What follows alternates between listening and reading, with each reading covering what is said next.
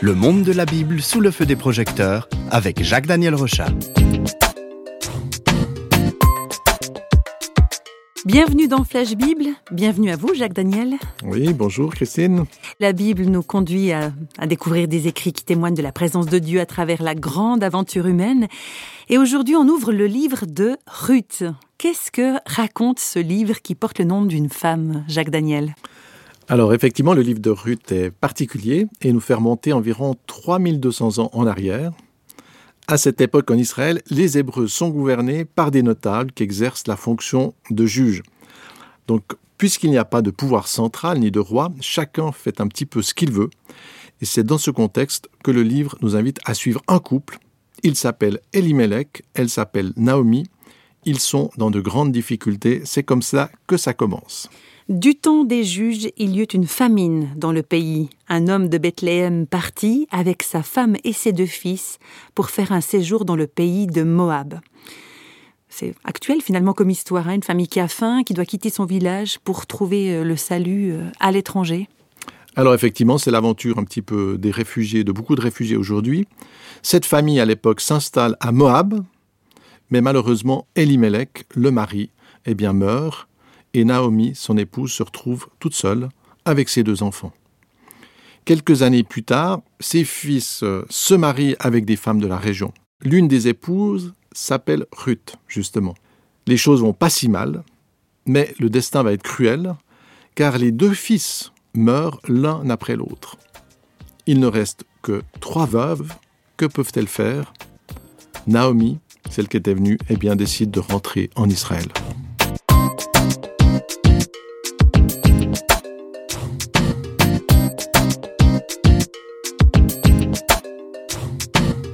Naomi, privée de ses deux fils et de son mari, se leva afin de quitter le pays de Moab.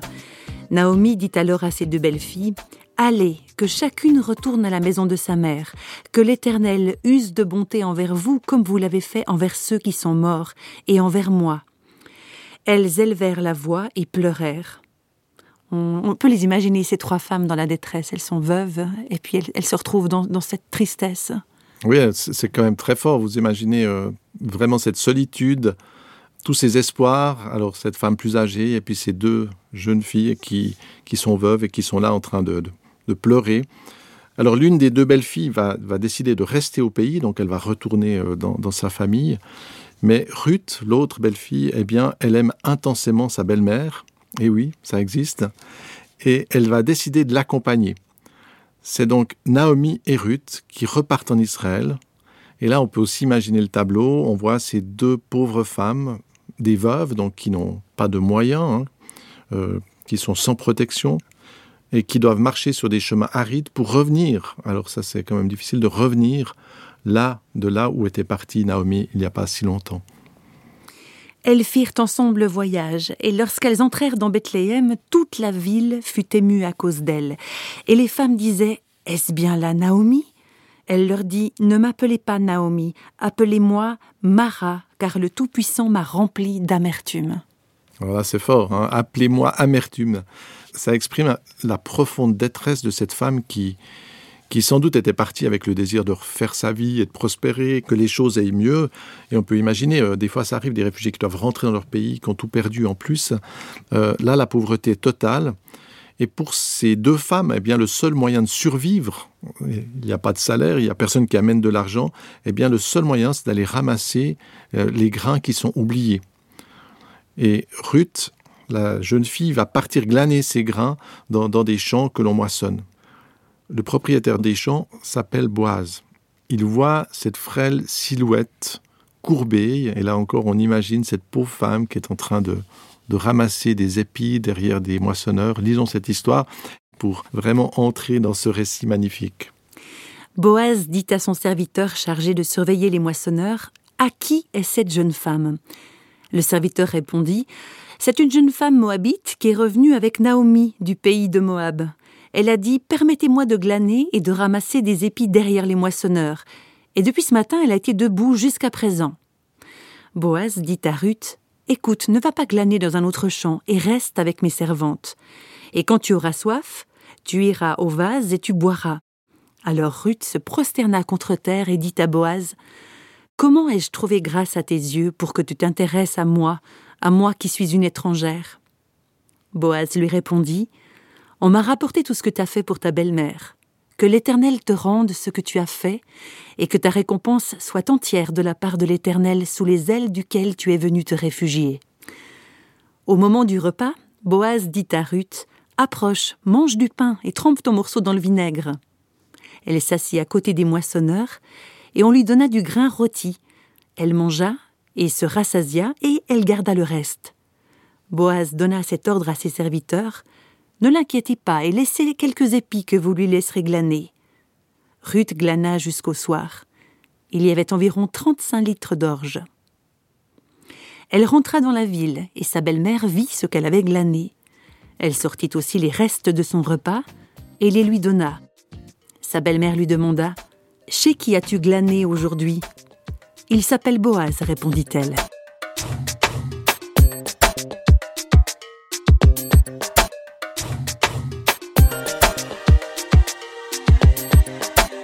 Voilà, on entre dans, cette, dans, cette, très belle vision de, cette histoire euh, sous le ciel de Bethléem.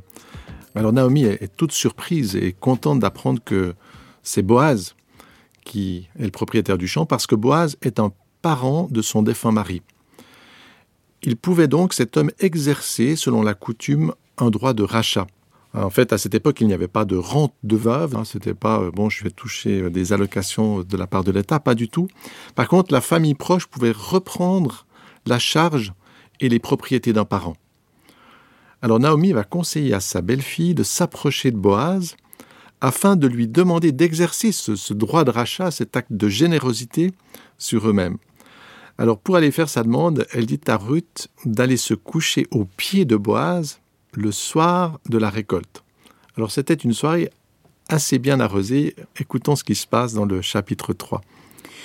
Boaz mangea et but, et son cœur était joyeux. Il alla se coucher à l'extrémité d'un tas de gerbes. Ruth vint alors tout doucement, elle découvrit ses pieds et se coucha. Au milieu de la nuit, cet homme eut une frayeur. Il se pencha, et voici une femme était couchée à ses pieds. Il dit Qui es-tu? Elle répondit Je suis Ruth, ta servante. Étends ton aile sur ta servante, car tu as droit de rachat. Et Boaz dit Sois bénie de l'Éternel, ma fille, je ferai pour toi tout ce que tu diras, car toute la porte de mon peuple sait que tu es une femme vertueuse. C'est quand même assez excellent, hein, la, femme qui est couchée là, et on peut imaginer cette surprise euh, de cet homme qui se réveille et qui trouve effectivement euh, cette jeune fille à ses pieds. Et Boaz n'a pas du tout euh, oublié ses paroles, puisque le lendemain, eh bien, il va entreprendre la procédure de rachat afin de relever l'héritage euh, du défunt Elimelech. Avec cet acte, il prend sous son aile Naomi et Ruth, ses deux veuves, et ce rachat va conduire aussi à une très belle conclusion qu'on peut suivre dans le chapitre 4. Boaz prit Ruth, qui devint sa femme. L'Éternel permit à Ruth de concevoir, et elle enfanta un fils les femmes dirent à Naomi Béni soit l'Éternel qui ne t'a pas laissé manquer aujourd'hui d'un homme ayant droit de rachat, et dont le nom sera célébré en Israël. Cet enfant restaurera ton âme et sera le soutien de ta vieillesse. Naomi prit l'enfant, et elle fut sa garde. Les voisines lui donnèrent un nom en disant Un fils est né à Naomi, et elles l'appelèrent Obed. Ce fut le père d'Isaïe, père de David. Alors la conclusion de cette histoire, elle est stupéfiante parce que Obed signifie adorer. Donc on a vu, hein, appelez-moi amertume. Et puis là, il y a cet enfant qui va s'appeler adorer. On change bien sûr de registre. Et puis de plus, cette femme étrangère qui était Ruth, cette jeune fille, eh bien va devenir l'arrière-grand-mère du prestigieux roi David. Elle va entrer en quelque sorte dans, dans cette lignée, euh, dans ce chemin que Dieu va utiliser pour bénir et sauver euh, le peuple d'Israël.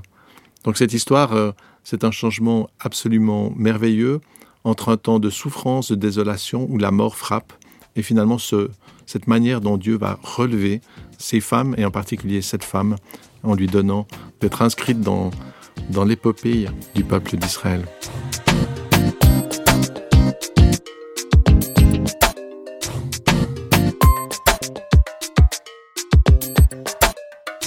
Voilà, Jacques Daniel, avec le livre de Ruth, on a suivi euh, le parcours émouvant de, de veuves dans l'Antiquité. Une histoire euh, qui a eu lieu il y a très longtemps, mais qui a quelque chose à nous dire probablement pour notre, notre époque de maintenant. Alors, euh, nous l'avons vu, à hein, le début du livre, il est sombre, la famine, la mort, le deuil, la mise à l'écart, la solitude, l'amertume. Et il y a beaucoup de personnes aujourd'hui confrontées à ces mêmes souffrances, et qui rêvent, qui espèrent, mais sans trop y croire, mais qui rêvent un changement. Et dans ce, livre, finalement, ce changement va venir et il va s'exercer par un acte de rachat. Et c'est très intéressant quand on étudie ce livre, on va trouver qu'il y a plus de 20 fois le verbe racheter, et cela dans seulement quatre chapitres.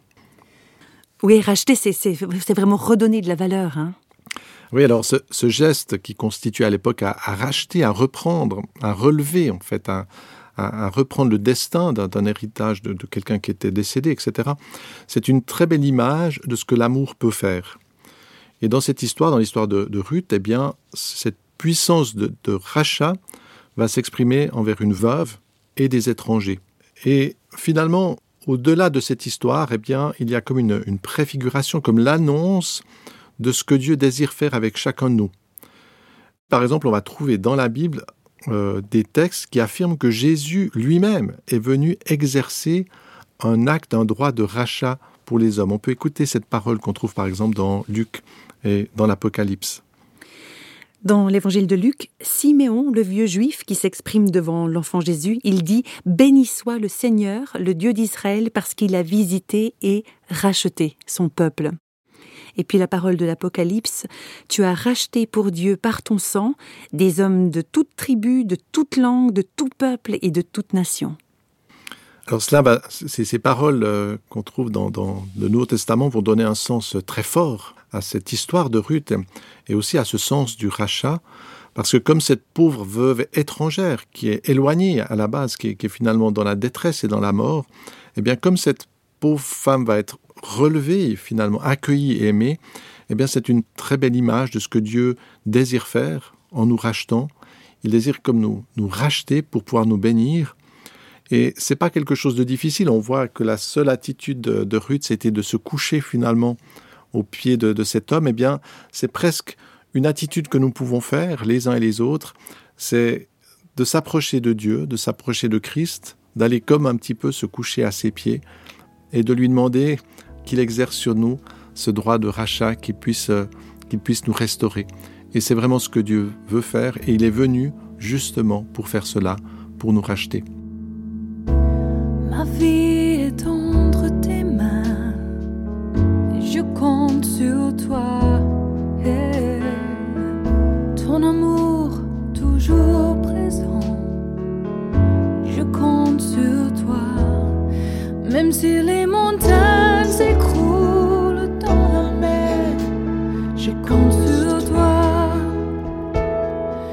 montagnes si les étoiles tombent et le monde tremble. Quand je ne vois pas le chemin, je compte sur toi. Je crois en ta parole, je compte sur toi, même si je m'enfonce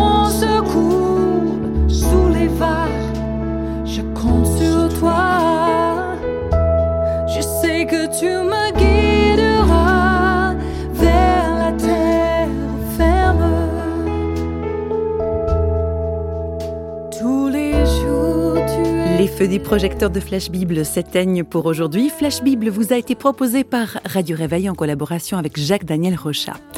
Si vous voulez nous contacter par courrier postal, vous écrivez à Radio Réveil, boîte postale numéro 1, 25 301 Pontarlier, CEDEX, France. Et vous pouvez également nous contacter au travers du site www.parole.ch